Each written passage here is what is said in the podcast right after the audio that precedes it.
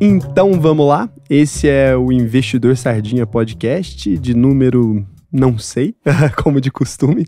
Cara, eu preciso, eu vou ver. Eu prometo que no próximo episódio eu vou saber que número de episódio a gente tá. Mas eu juro que tá entre 24 e 31, porque no último tava entre 23 e 30. Então agora tá entre 24 e 31. E hoje eu tô aqui, cara, com uma goiana, né? Vocês sabem que eu gosto mais de quando eu gosto mais quando as pessoas são daqui, né? Eu prefiro assim. Então, Tati Mendes, como é que a gente pode te definir? Porque assim, fizeram uma biografia aqui, sério mesmo. Olha só, é muita coisa. então, Tati Mendes, colocar a sua idade, não vou falar em descrição, acumula vivência em 33 países, duas graduações, pós-graduação, três especializações exterior, após 11 anos como professora na graduação e pós-graduação em gastronomia, decidiu levar a gastronomia para televisão e para internet, atualmente difunde seu conhecimento nas redes sociais, deixou a sala de aula para assumir definitivamente as telas dos celulares e televisões. É isso? É, mais ou menos isso. Já tem mais coisas que não cabem aí. Mas conta?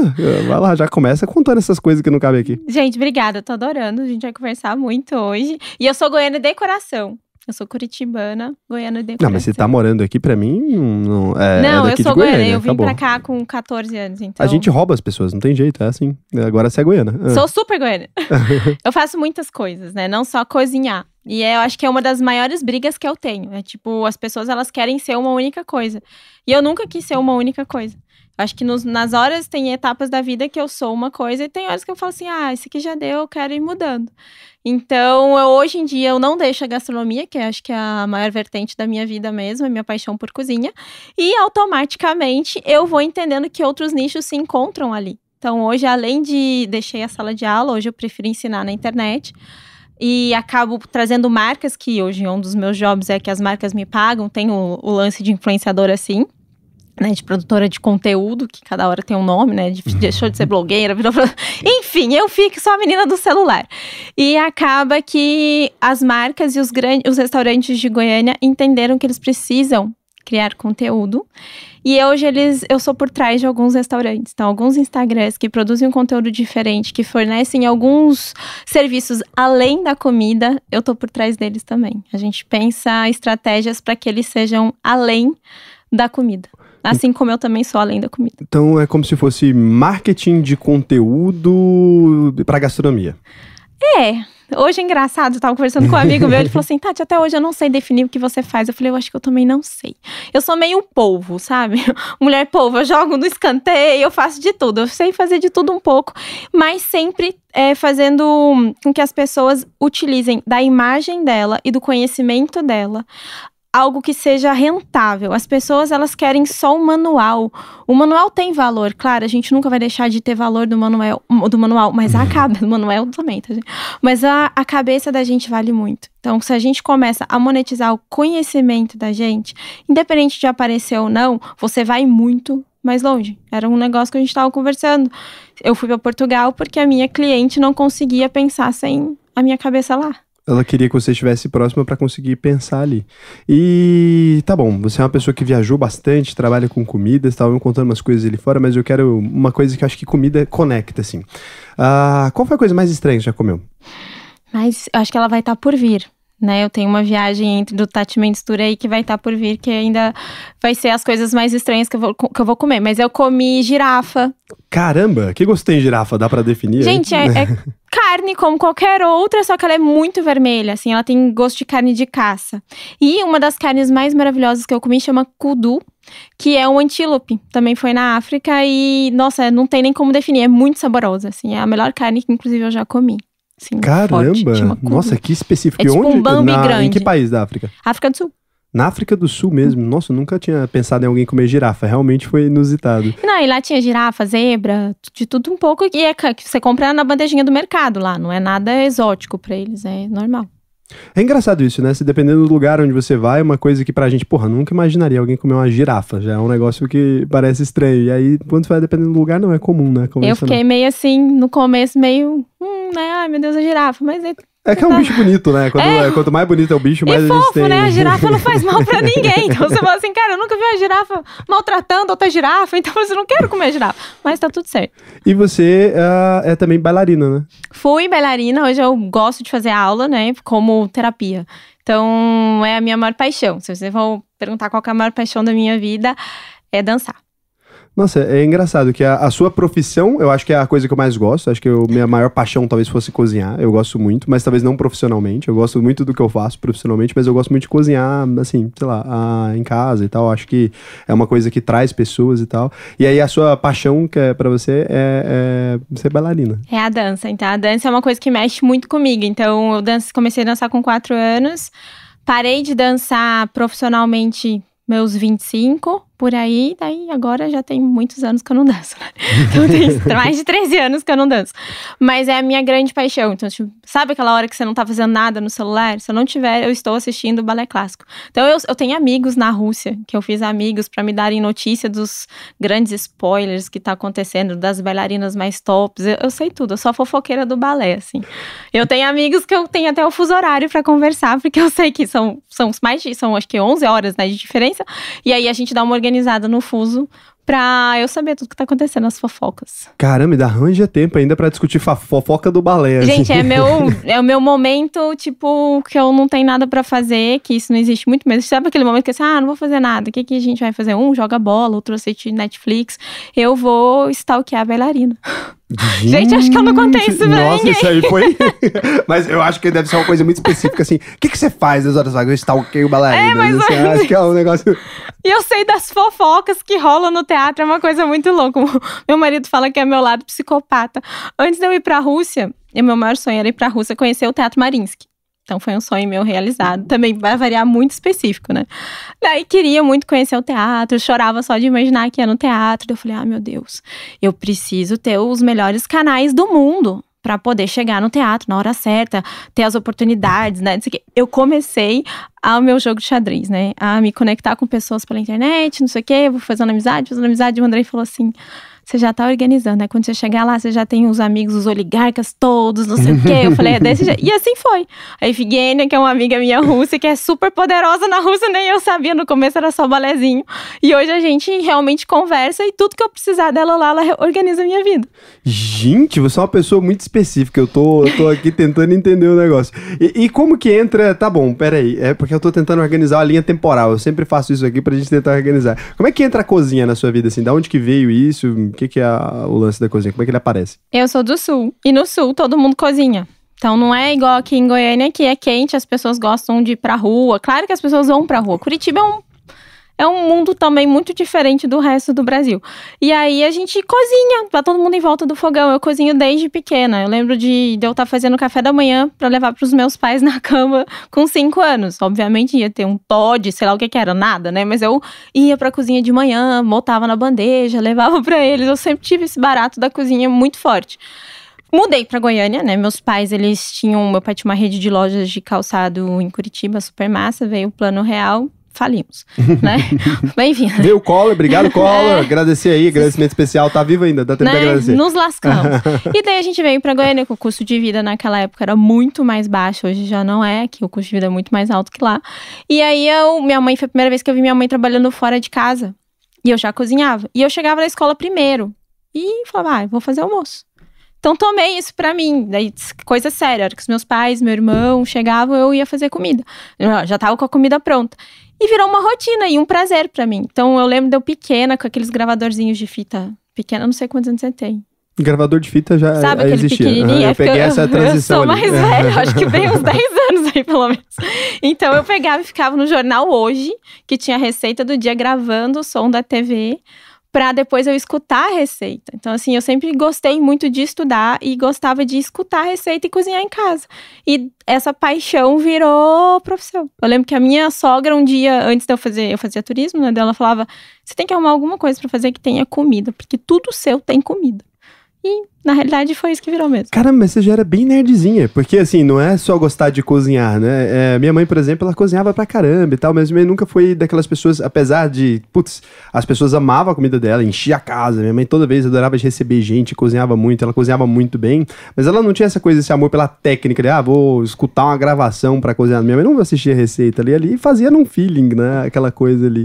Uh, então você já tinha também esse lado de, de gostar de aprender sobre cozinha, que é uma coisa é bem, é, bem específica. E aí você, beleza, começou ali, tá cozinhando pra criança, levando o Todd na cama, tô aqui. Bom dia, pai e mãe, né, com o Todão. Corta a cena, o Collor te ajuda a começar a cozinhar. o Collor é essa participação especial, esse fit, aí você vem ali. E como que vai pra profissão mesmo? Porque você começou, beleza, tá cozinhando e gostava de cozinhar, estudando sobre cozinha, como é que vem pra virar uma profissão? Na hora, que hora que você decidiu isso? Eu já fazia faculdade de turismo e estagiei em várias áreas, né? Eu estagiei em uma agência de intercâmbio muito grande, então aí já veio a minha paixão por viagens, eu sempre amei viajar. E tinha na, na nossa agência que eu trabalhava, que era a STB, a gente levava toda terça-feira, que era o dia de reunião, que eu brincava que ela era a sede da ONU aqui em Goiânia, que toda terça-feira chegava alguém de algum lugar do mundo, de alguma escola do mundo que a gente representava, pra gente bater um papo. E a gente levava comida. Então, cada terça-feira era alguém que levava um pavê, alguma coisa. E todo mundo fazia, tipo, assim, aquele pavê de bis, sabe? Pega o, o bis, esfarela um sorvetão em cima e levava. Eu falei, não, gente, nós precisamos evoluir. Mas é gostoso, que isso? Não, é tem, maravilhoso. Tem lugar, um Mas pavê imagina você trabalhar toda terça-feira, você comer o mesmo pavê de bis. E aí, foi, eu já segui a Rita Lobo, gente. Que hoje a Rita Lobo é a Rita Lobo. Mas ela tinha o site Panelinha lá no começão, que era panelinha.terra. E eu já pegava as receitas dela. Então, toda terça-feira eu já me organizava pra fazer uma coisa massa. E saí da STV, fui estagiar no Castros, que é um grande hotel aqui em Goiânia, no eventos. Daí tava lá de taier, toda bonitinha, de preto, salto. E eu cuidava da- das questões assim, né? Tipo, ah, tem que vir a comida pro evento X. Vai lá, estagiária, pegava. e você toma o suco de laranja, porque se alguém tem que morrer, é estagiária, né? Toma lá pra ver se tá tudo certo. Daí via se não tinha uma laranja ruim, porque uma laranja ruim dá conta de estragar um balde de suco. Daí tomava, via se o pão de queijo tava quente, não sei o quê. E quando o pau quebrava na cozinha, tipo, tava atrasado, eu ia pra cozinha, botava a touquinha, desenformava empada, arrumava os negócios. E eu achava aquele mundo muito massa, porque lá no evento era muito chato. Era todo mundo muito, hum, né, e cheio de não sei o quê, porque a minha sala, que não sei o quê. Lá na cozinha era a visão do caos. Só que o povo era feliz. E eu lembro que tio- o tio da, da confeitaria maravilhoso, tipo, pega o bolão grande, né, tirava as aparas, ele guardava as aparas, me jogava caldo e me dava. Eles tinham cuidado comigo, o pau quebrando, mas era um, o povo era massa. Eu falei, eu, eu gosto disso aqui, parece que eu gosto disso aqui. Só não gostava de sair fedendo coxinha, né, que era gordura, mas era, alguma coisa tem que ser ruim. E o cabelo meio. É, não, o cabelo sai só a gordura. Daí, falei, quer saber? Quando eu terminar turismo, eu vou fazer gastronomia. Eu quero fazer gastronomia. E daí terminei com. Entrei com portadora de diploma já no outro, daí fiz o curso de gastronomia muito rápido, porque já aproveitei muitas matérias do turismo que eram parecidas.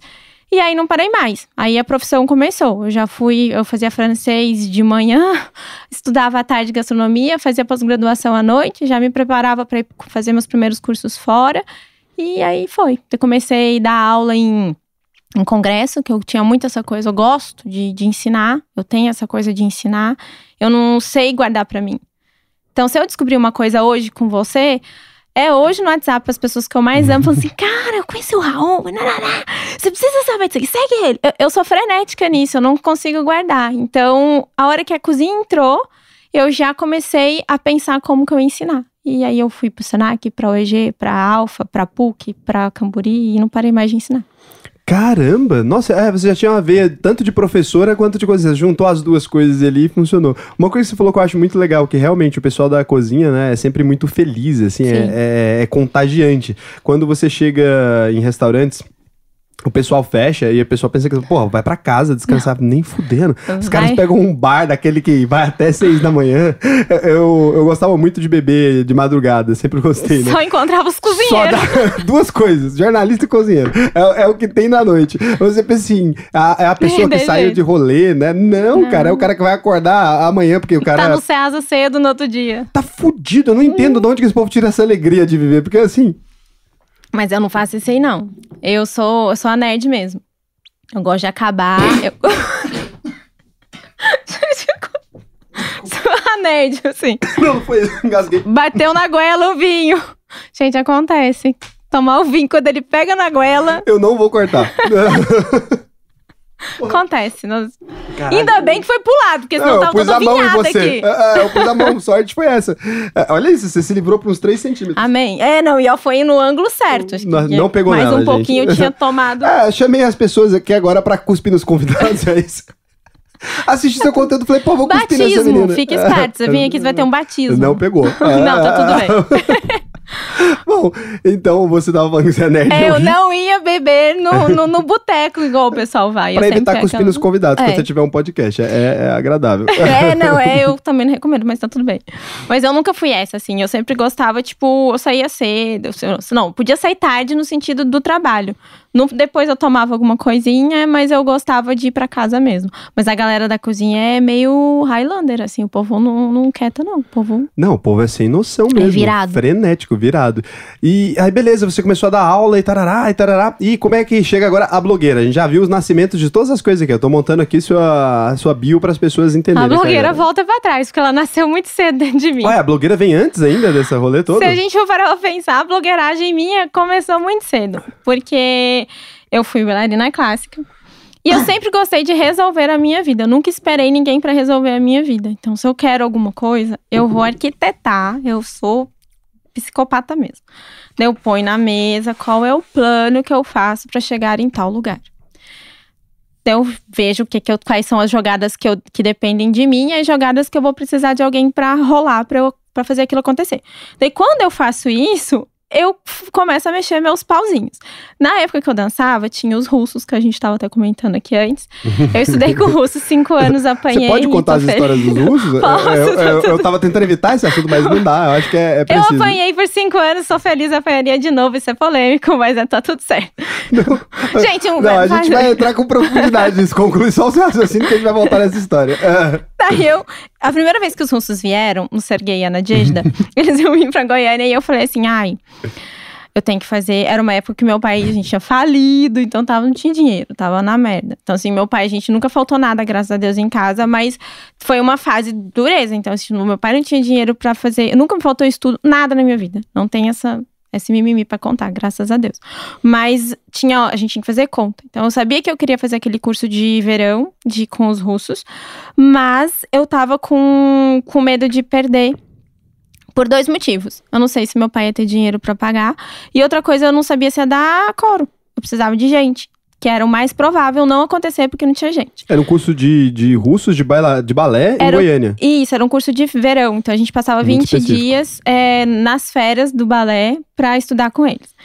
Daí eu falei, ai, como é que eu vou fazer? Eu lem- era a época do KD, gente, não tinha Google. Melhor, KD, tinha Google, né? lembro Mas não KD. rolava o Google igual Tinha o rola Cadê e hoje. o Era só Radix, era dois buscadores nacionais. né? era o que rolava. Então, no KD, entrava lá, ia fuçar. Peguei a logo do, da escola de balé que tava fornecendo, que era a minha escola, né? Que ia fazer, que era o Lamounier.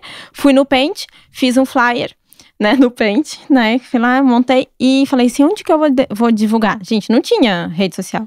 Tinha o Mirk e o ICQ. E olha lá. Nossa, É. olha da onde você vai tirar isso aí. Gente, O eu sou Mickey. velha. Eu tenho 38 anos, então não Eu lembro sou... do Mickey também, tá tudo bem. Né? Aquela, aquela tela preto e branco. É, é, o Mickey e ICQ. O ICQ não era nem o MSN, o MSN pelo menos era um e-mail, o ICQ era um número. Era, exato, o ID.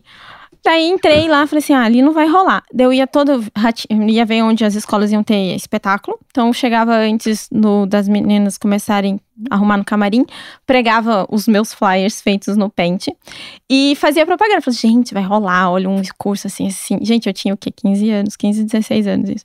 Falava, olha, precisa, gente, nossa, vai ser massa, mas as vagas estão limitadas. Se você não ficar esperta, tipo assim, arraste pra cima.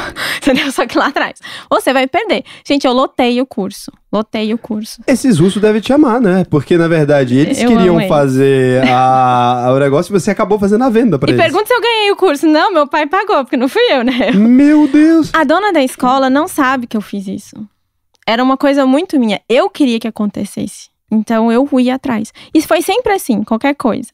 Né? E daí, quando eu comecei a cozinhar, eu- daí, primeiro eu, eu criei um e-mail, que é tipo, Yulia Mahali, né? Uma das bailarinas que eu mais amo, já aposentou e tal. E o meu e-mail era yulia.bol.com.br, né? Coisa de adolescente. Melhor ser gatinha 25, Ah, né? gatinha. É, eu era Yulia.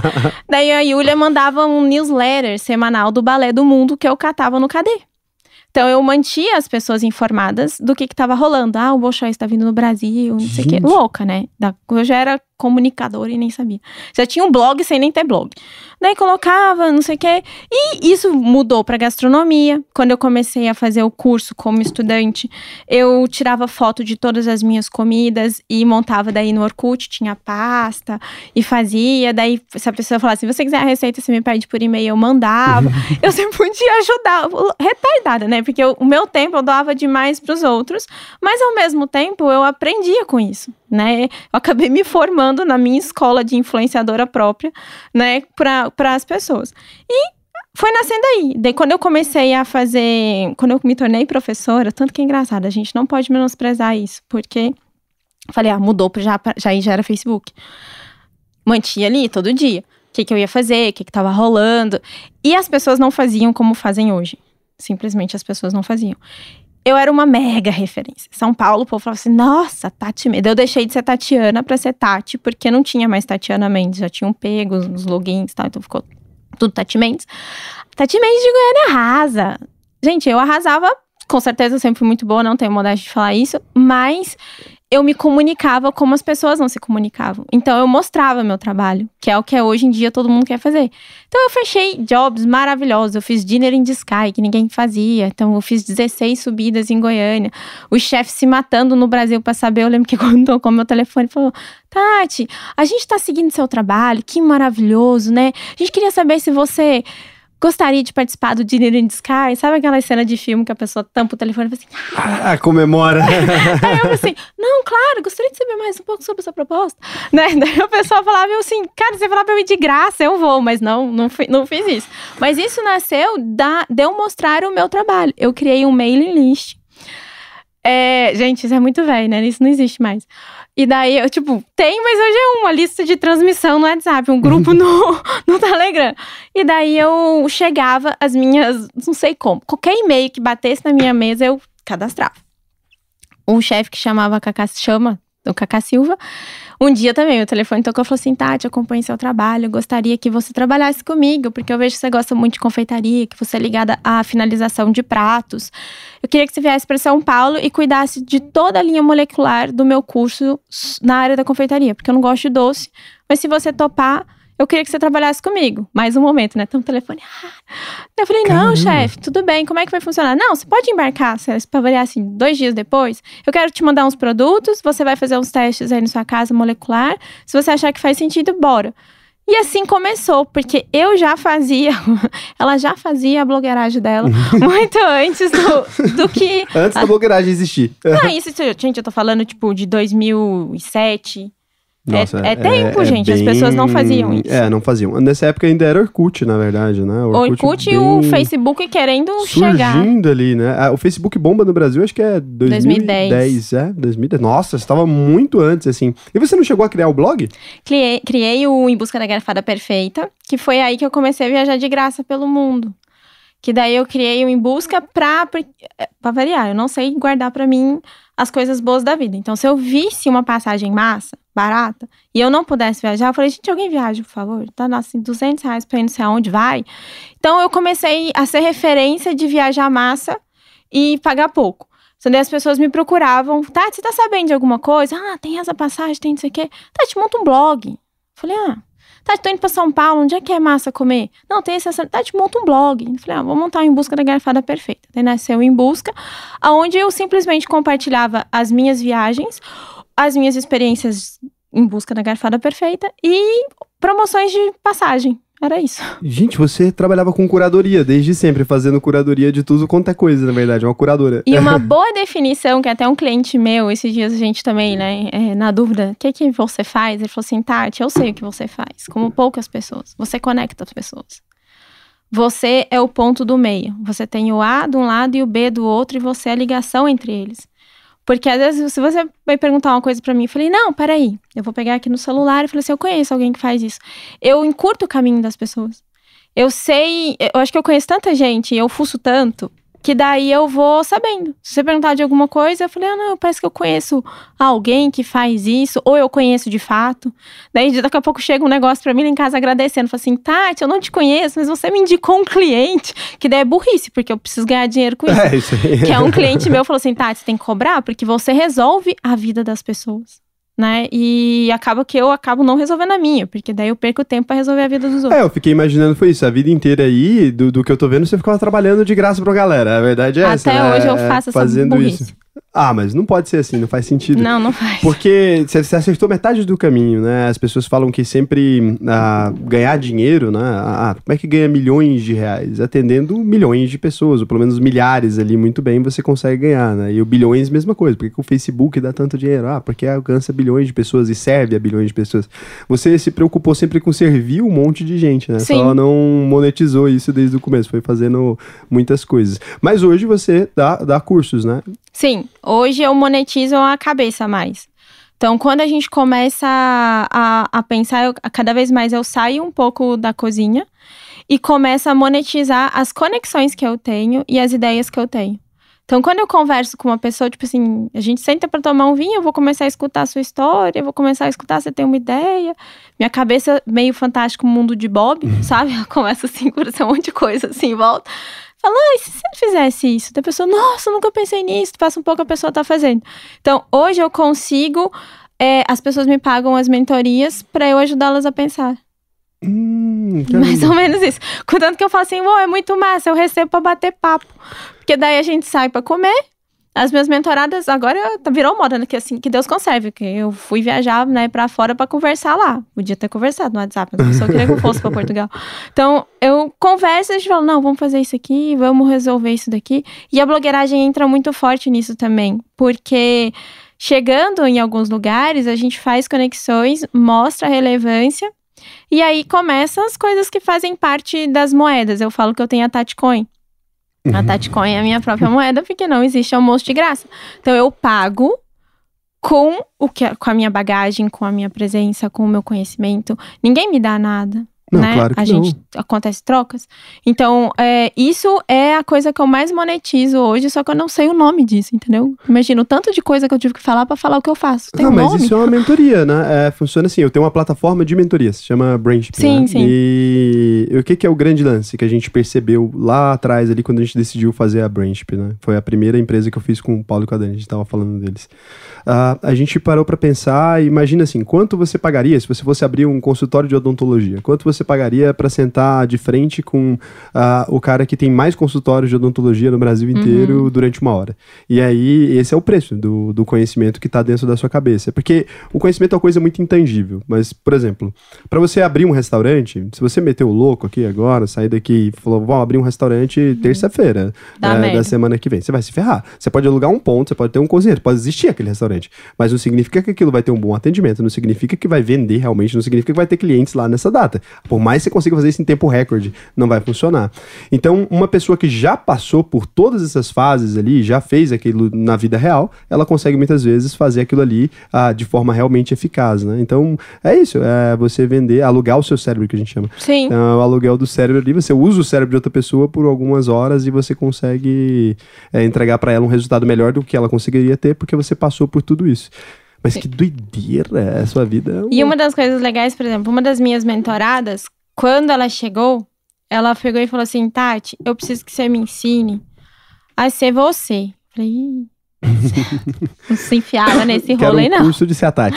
Falei, como assim? O que ela queria, na realidade, era pegar o celular e conseguir falar na frente da câmera. Que ela não conseguia fazer. Falei, cara, mas. E, e eu não tenho vergonha, tipo, né? Eu vivi no palco, então pra mim, não fui professora à toa. Professor, se não gostasse de palco, não era professor. Então a gente gosta de ter aquelas pessoas olhando, você tá ensinando, tá fazendo aquela troca. E pra mim, fazer isso nos stories, fazer isso em qualquer outro lugar é massa. Falei, como que você não dá conta? Inclusive, eu não consegui entender pessoas tímidas, sabe? Falei, Não existe pessoas tímidas, porque eu sou zero tímida. Eu sou meia centrada, meia quieta, mas tímida não. Daí eu fui vendo que ela tinha um grande problema realmente, e aos poucos a gente foi desenvolvendo. Em seis meses, o que a Manu faz, às vezes, ela me dá show hoje. Sabe? Eu falo assim, cara, eu não tô tendo tempo pra fazer o que você tá fazendo. Ela, não, agora eu entendi. Então, às vezes você tem um, um ativo dentro de si que você nem sabe que vale dinheiro, né? E você pode realmente transformar a vida das pessoas com algo nato seu. Isso eu acho tão gostoso, porque eu não sofro pra trabalhar. Né? Gente, imagina, eu acho bom ensinar as pessoas a falarem. Tipo assim, pra mim é massa, sabe? Abre a boca e fala. Só que não é. Fala, ó, pega, não, gravei não gostei, vai postar. É, isso. Vai postar, tá depois feio, de tá postar uns mil stories, todo mundo é blogueiro, tá tudo certo. É, uns mil. Demora um mil pra pegar ali. Depois você tira o filtro, depois é bom ser sem filtro falando também, né? Isso faz parte do- do- da sua construção e da sua confiança também. E o que, que você acha que uma pessoa é, precisa pra começar a se livrar da timidez? O que, que uma pessoa, por exemplo, tem gente que deve estar ouvindo agora e deve imaginar, caralho, eu não consigo fazer isso. E tem um monte de gente legal, eu já conheci pessoalmente, a gente conhece um monte de gente que é, tipo, super bacana, assim, a pessoa não sabe como começar a falar. O que, que você acha que a pessoa tem que começar? Que exercício é esse de inicial, assim, talvez, pra sair do zero? Eu acho que a primeira coisa que, que fez com que tanto eu, isso sendo professora, me ensinou muito. É você não ter medo de falar aquilo que você acha que é pouco. O pouco pra você é muito pra alguém. Então, às vezes, fala assim, ah, eu tenho que me preparar muito pra falar. Eu tenho que me preparar, eu tenho que ensaiar. Não, não tem. Se você é alguma coisa, você é um profissional legal, você sabe, você detém algum conhecimento, independente do que você faça, fale sobre isso. Você tem conhecimento. Fale com a sua propriedade, do seu jeito. No começo vai ficar meio engessado, vai ficar meio quadradão. Depois você vai vendo que as pessoas gostam que você seja você. Então, o primeiro é começar e não ter medo de falar o pouco que pra você é muito pouco, mas pra alguém vai ser muitão, né? Então, vou dar uma dica de cozinha, né? Então, tipo, ah, você vai descascar o alho, não quer descascar uma cabeça de alho horas e horas, você vai colocar no micro-ondas 10 segundos, a casca faz assim, plof. Faz dica idiota, né? Tipo de revistinha Ana Maria. Mas eu vou mudar o mundo de uma pessoa que passa 10 di- dias lá descascando a caixa de alho. Mudou a minha agora, por exemplo. Eu fico apertando com a faca ali, depois tem que tirar, fica tudo fodido. Acabou o de alho Você fica põe no micro-ondas, funciona? De- de- Você vai fazer o teste, tá? Põe no seu micro-ondas, vê se é 10 segundos, 5 segundos, se for novo é menos, se Ele for não velho é cozinha, mais. sei lá, não, acontece nada, ele só... Inclusive, deixa eu dar o crédito das dicas, que foi o meu maridão que me ensinou isso daí. Ele viu em alguma revistinha na Maria, com certeza. Falou, Tati, olha isso aqui. Ele me ensinou isso e eu passei a ensinar pros outros. Por E quê? funciona. Mas a casquinha racha, você só aperta o alho pula e tá tudo certo. Porra, tá de brincadeira. Perdi minha vida inteira fazendo isso aí. Mudei sua vida alho. em relação ao vida, Tá alho. vendo o negócio aí, porra? A Ana Maria não me ensinou isso não. Altas Ana Maria Braga assistir de manhã. Todo mundo Gente, assistiu. eu super, eu sou fazaça de Ana Maria. Não, Ah, todo mundo. Não, não tem como, isso é patrimônio imaterial. deusa. Mas é, é, falou uma coisa muito legal, assim. É, é muito interessante ver que você tem realmente essa, essa vontade de ensinar as pessoas as menores coisas, né? Eu acho isso muito foda, assim. Qualquer coisa, sei lá, como que descasca o alho, eu quero falar sobre isso. É, não faz sentido. Por que que você é assim, será? Eu acho que é muito específico isso. Eu acho que meu lado pisciana, eu sou pisciana, Ah, né? liberal mística. to- é, e toda, né, assim. E eu gosto de ver as pessoas melhores. Eu, eu, eu, não, me, incom- eu não me contento com pouco, né? Isso, assim, meu pai é um cara muito fantástico, de uma família muito simples. E que cresceu e conquistou tudo por conta própria, né? Através do trabalho. E ele sempre me falou muito isso. Falou, minha filha, você vai chegar onde você quiser, você vai ter o que você quiser nessa vida, desde que você trabalhe. E sempre pessoas ajudando, conectando, falando que precisa- ah, vai por aqui. Eu confio na palavra do Senhor. Eu lembro que quando meu pai, do Senhor era meu pai, tá? Mas do Senhor do céu também. Também também, também confiamos. Mas nesse caso é o pai. Então, quando a gente mudou pra Goiânia, eu lembro que tava fudido. Tinha falido. Não, na merda. E daí eu lembro que meu pai colocou na escola e era aquela bosta, né? Não pagava mensalidade, passava aqueles apertos. E as pessoas confiavam na palavra do pai. Falou, ó, final do ano, dia tal, eu vou pagar, porque é melhor assim na loja. A gente tá construindo uma casa aqui, vai vender. E meu pai só tinha a palavra. E as pessoas confiavam. Isso ficou muito na minha cabeça, sabe? Então, tipo assim, eu tenho a minha palavra, ela tem um poder. Se eu honrar ela depois, né? Tipo, se o que eu falar der certo, ela tem um poder muito grande. E eu acabo que eu presto muita atenção no que as pessoas falam. Eu vejo um grande defeito. Isso me irrita nas pessoas. As pessoas escutam outra pessoa falando e daí fala assim: ah, mas é assim. por-" Eu passei muito por isso, né? Porque eu nasci com essa cara, mas é só essa cara que eu tenho. Daí as pessoas assim: ah, mas nasceu em berço de ouro. Ah, porque não sei o que. Eu falei: não, gente, não foi assim. Né? Não foi. Conquistamos trabalhando e hoje também tudo que eu conquistei foi trabalhando. E as pessoas têm aquela coisa de desdenhar a conquista alheia. Ah, porque você teve sorte, porque você disse, ah, vai pro inferno, é porque eu trabalhei. E eu me incomoda de ver uma pessoa que tem um talento, que é bom em alguma coisa, que ela não tá fazendo, é, não tá aproveitando o que ela tem. Os meus amigos, eles são altamente infernizados por mim. porque, assim, ou você já fez isso? Não, não sei o que, você tá perdendo dinheiro, vai fazer isso aqui. Eu ponho a oportunidade, assim, na cara do gol, sabe, pra pessoa. E daí a pessoa peida na farofa. Eu quero matar. Falo assim, eu não indico mais, porque isso é ruim, mas eu fico inquieta. Se eu aprender algo massa, eu quero passar para as outras pessoas, porque o que transforma em mim vai transformar no outro.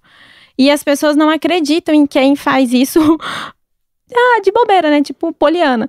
E aí a pessoa fala assim: ah, por que, que ela tá falando isso assim à toa pra mim? Não sei dizer, porque eu sou retardada mesmo, mas eu gosto de ajudar. Hoje eu já entendo o poder e o valor da, da do meu pensamento. E da, do, da minha linha de, de conquista. Contanto que no meu curso, a gente, eu falo para os meus alunos que eles têm que ser perigosamente úteis. úteis. Quanto mais perigoso você for e útil para alguém, mais rápido você vai chegar onde você quer. Então você tem que deter o seu conhecimento, transformar a vida das pessoas certas e você vai chegar onde você quer. Já tem um momento que não é muito recente, mas tem aí, acho que uns dois anos, apesar, né? É muito recente, uma pessoa que tá chegando nos 40. então, que eu falei assim, cara, eu não ajudo, eu não perco o meu tempo com quem não quer ser ajudado. Não é questão nem de envolver dinheiro. É questão de quando você vê que a pessoa não vai fazer porra nenhuma com o que você tá falando. Então, eu ensino os meus alunos muito a isso. Sejam egoístas com vocês, sabe? Assim, é, é escolham as pessoas certas para você ajudar. Então, sejam intencionais, sejam perigosamente úteis mesmo, porque é só assim que você vai chegar em algum lugar. A partir do momento que eu comecei a fazer isso, as coisas começaram a acontecer muito rápido. Porque aí é o xadrez, é meu lado psicopata. Sabe? Eu falo assim, eu preciso estar em tal lugar com a pessoa tal, eu preciso, eu quero chegar lá daqui um ano, com quem que eu preciso falar, com quem que eu preciso acontecer. Daí eu vou esquematizando. É cabeça de maluco. Mas agora fechou, agora fez sentido. É porque assim, é, eu também acredito muito no, no entregar para as pessoas, né? Então eu sempre tô, eu sempre sou o cara que eu tô trazendo as pessoas para perto, eu vou lá, ensino e trago, e eu tô disposto a contratar uma pessoa que tem 16 anos, 17 anos de idade ali para ensinar tudo, para lá nos 20 anos ela se tornar uma pessoa útil ali para aquilo que eu tenho de propósito. Mas exatamente por isso, é um xadrez. Para mim é Uh, eu vejo as peças que eu vou precisar e daí eu vou preparando elas para chegar lá. Então você é muito mais intencional do que uma pessoa que vai fazendo assim na aleatoriedade. Tem objetivos claros nisso. Hoje eu tenho bem claros isso. Assim, antes eu fazia é, porque eu gosto muito de ajudar mesmo. Isso é burrice. Eu não sabia dizer não. Não é burrice, não. É, não, não, é, é, às vezes eu perdia muito o meu tempo. Então, tipo, um exemplo do balé. Eu tinha 20 meninas num ônibus que a gente ia pra Campos do Jordão pra um festival pra dançar tal. Eu maquiava as 20. E a última era eu que chegava atrasada. Isso é burrice. Eu tinha que me fazer é, primeiro. É. Se desse tempo, eu fazia a galera. E não, eu priorizava os outros. Então já tem pouco tempo que eu passo a me priorizar porque ninguém vai me priorizar. Não, essa eu. é a aula 1 um do negócio, né? Antes de colocar a máscara de oxigênio na criança, que é seu filho, põe você, que você desmaiar, ele tá morto e você também. Exato. Então, máscara de oxigênio cairão, põe sim, depois é, no coleguinha. depois no coleguinha. Acho que é, essa é uma coisa interessante. Mas eu acho muito bonito a, a, pessoa ter a capacidade de se doar, né? Por mais que eu não seja assim, eu sou uma pessoa que eu, uh, eu ajudo as pessoas, mas eu sempre acredito muito, de maneira objetiva, em receber algo em troca. Eu não acredito simplesmente em ajuda por nada. Senão, para uhum. mim, é uhum. caridade. Mas aí, caridade, beleza. Aí, para mim, não é negócio. Então, ah, vamos fazer caridade? É só caridade. Aí também não quero nada em troca porque é caridade. Se eu estou fazendo um negócio com alguém, eu sempre sou muito claro. Eu olho pra pessoa e falo: olha, eu estou te propondo isso porque eu ganho isso. E assim, se isso aqui não acontecer para mim, isso aqui não vai acontecer para você também, porque funciona para mim dessa maneira. Eu sempre explico muito claramente, eu sento e coloco tudo muito bem alinhado. Porque negócio a gente tem que fazer com clareza. Sim. Onde eu estou ganhando é tão importante quanto onde você está ganhando, porque senão a pessoa também não confia em você. Com certeza. O meu tem pouco tempo que eu tenho esse pensamento. É porque alguém que quer ajudar do nada. Sei lá, você bate na porta da, da Microsoft e fala: olha, descobri uma coisa que vão dar, dar 10 bilhões pra você. Você fala: não, você tá de brincadeira, você ganha o que com isso? É a primeira pergunta. Se você explica primeiro o que você ganha, as pessoas te ouvem mais rápido. E te dão mais valor. Com certeza. Eu comecei a entender esse jogo, sabe? Eu chegava feliz saltitante, daí eu falava, cara, as pessoas. Daí eu via meia hora depois alguém que não sabia metade do que eu sabia fazia a coisa acontecer. Que ódio. Falei, por que que deu? Porque chegou peitando, sabe? Chegou é nós. E eu não, eu chegava toda assim. Daí eu falei, eu resolvi não fazer mais isso. E já tem, contanto que muitos amigos meus falam assim, nossa, Tati, você é tão diferente hoje, porque eu faço escolhas e eu corto família, marido, cachorro, amigo, porque realmente sou eu. Então, vem eu na frente. É, você é a Agora. prioridade da sua própria vida. E mudou minha vida ser assim. E às vezes, ai, agora eu vou ser muito louca. Eu falei, não, gente, você já era e eu que não era. Não, mas você era louca antes. É, eu, eu ouvindo tudo aqui, eu achei você louca antes, porque eu tava tentando entender que hora que ela começa a ganhar. né? Eu tô esperando ter uma grande reviravolta aqui que ela vai ganhar um milhão. Aí, não. Não. e aí eu Ela tá promovi lá, a escola de balé "É". e paguei minha matrícula. Eu fiquei, ok, strike 1. Aí eu fui lá Ih, e tem strike. Porra, eu tava aqui. Aí ela foi lá e fez o negócio das passagens e as pessoas viajaram. Ok, legal que as pessoas viajaram. Ela mas ganhou alguma coisa? Não. Aí, aí eu fui falar assim, ok, ensinei as pessoas, ok, legal. E aí? Eu não tinha uma, um pá, né? Não, era muito. Hoje começou em 2012, onde eu comecei a ganhar dinheiro com a internet, porque antes era tipo só no, no massa mesmo. Ah, tô, me dá um prato de comida que tá bom. Sabe, se vou ali. Tal.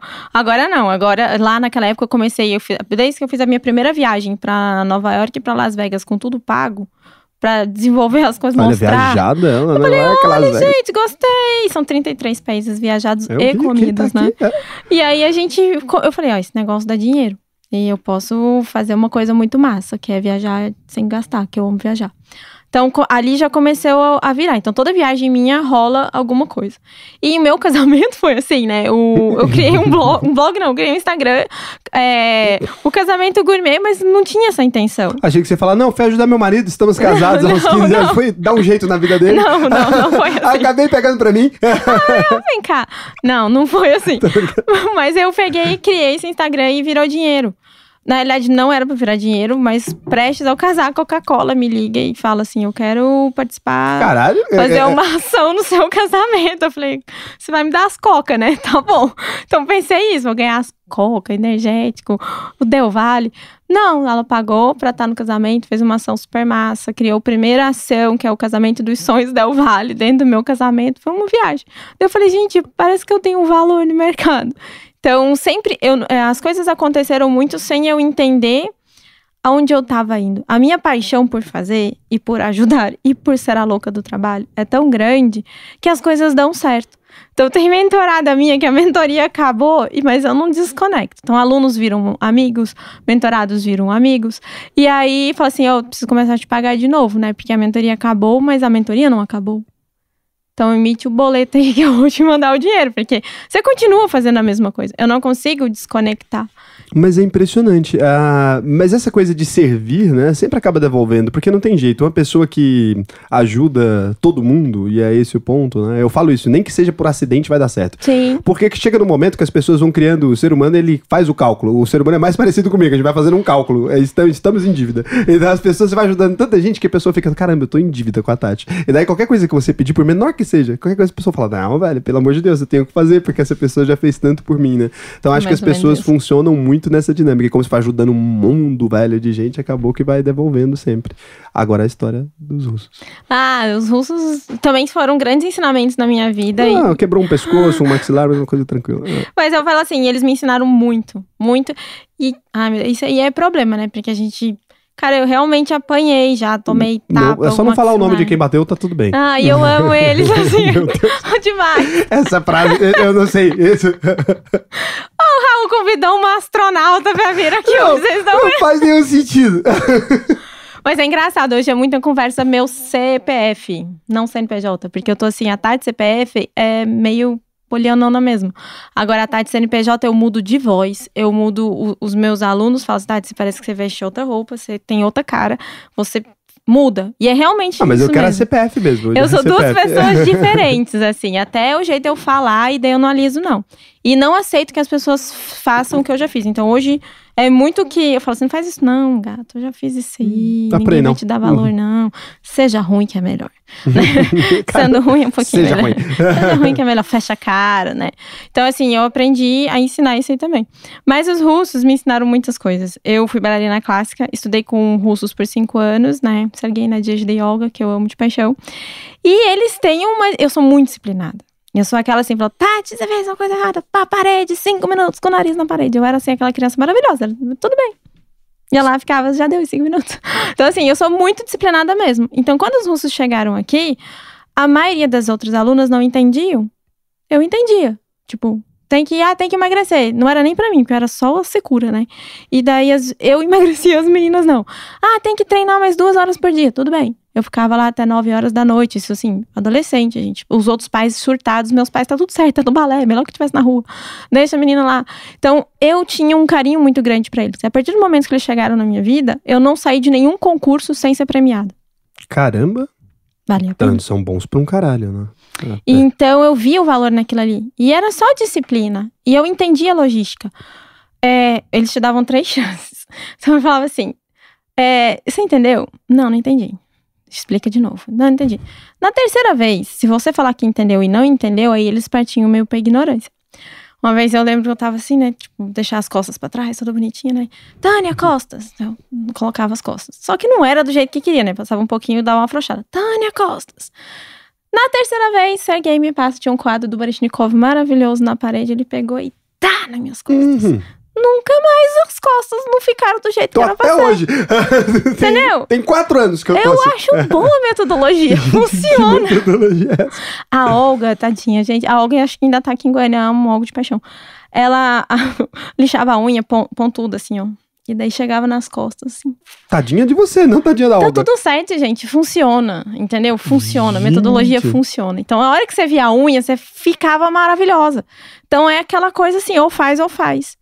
Então, e o mais legal era assim, acabou a aula, era abraços e carinhos. Uma pitadinha de agressão, um amor, aquela Tá coisa tudo tranquila. certo. Tipo, é abusivo, né? Mas hoje em dia, gente, não dava certo. Relacionamento abusivo. É, Hoje em dia tava tudo preso. Tava tudo lascado. Então eu realmente ah, aprendi muito com eles, aprendi o valor da disciplina. A disciplina fez com que eu chegasse em lugares que as outras meninas não queriam, queriam, mas não estavam dispostas.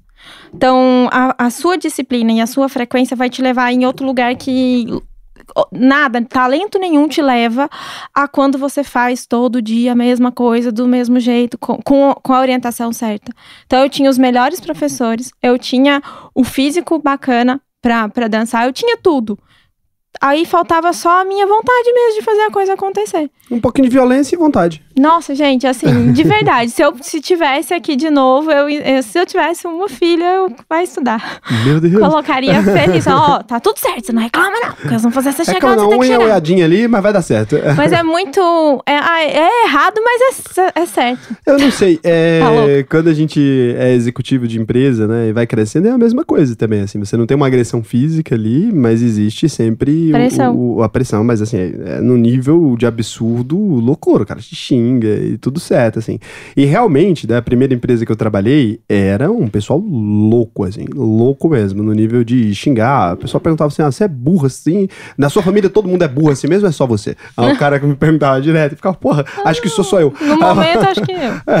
então isso rolava sempre, mas de fato, é, por mais, eu não sei, talvez a gente é, acho que a gente só é traumatizado isso aí, mas eu realmente não acho nada demais. Assim, quando eu olho pro que foi feito a partir disso, então assim, é um preço que, cara, tivesse que pagar de novo, eu pagava umas 10 vezes ainda, então é, é esse o ponto. E eu não sei você. Tipo, você podia sair puto, você podia sair chateado, cansado, mas você dormia e no outro dia você voltava felizão pra trabalhar. Ah, não tinha problema nenhum com isso. Eu, então, assim, até hoje, assim, eu quero matar alguém no dia, mas dormir e no outro dia eu tô felizona. Tipo, o cachorro, sabe? Abanando o rabo de novo. Ah, É, não- eu sou desse jeito, porque eu acho que daí existe um fator ali no meio que é que você gosta demais do que você tá fazendo.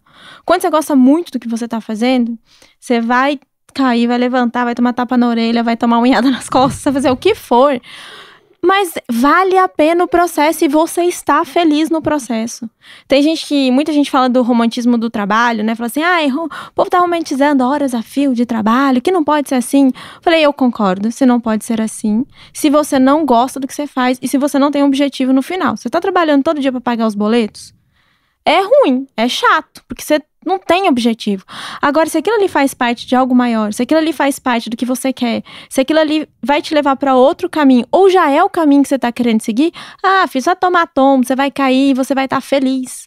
Então, você é, ultrapassar alguns limites seus, trabalhando com o que você gosta, não dói.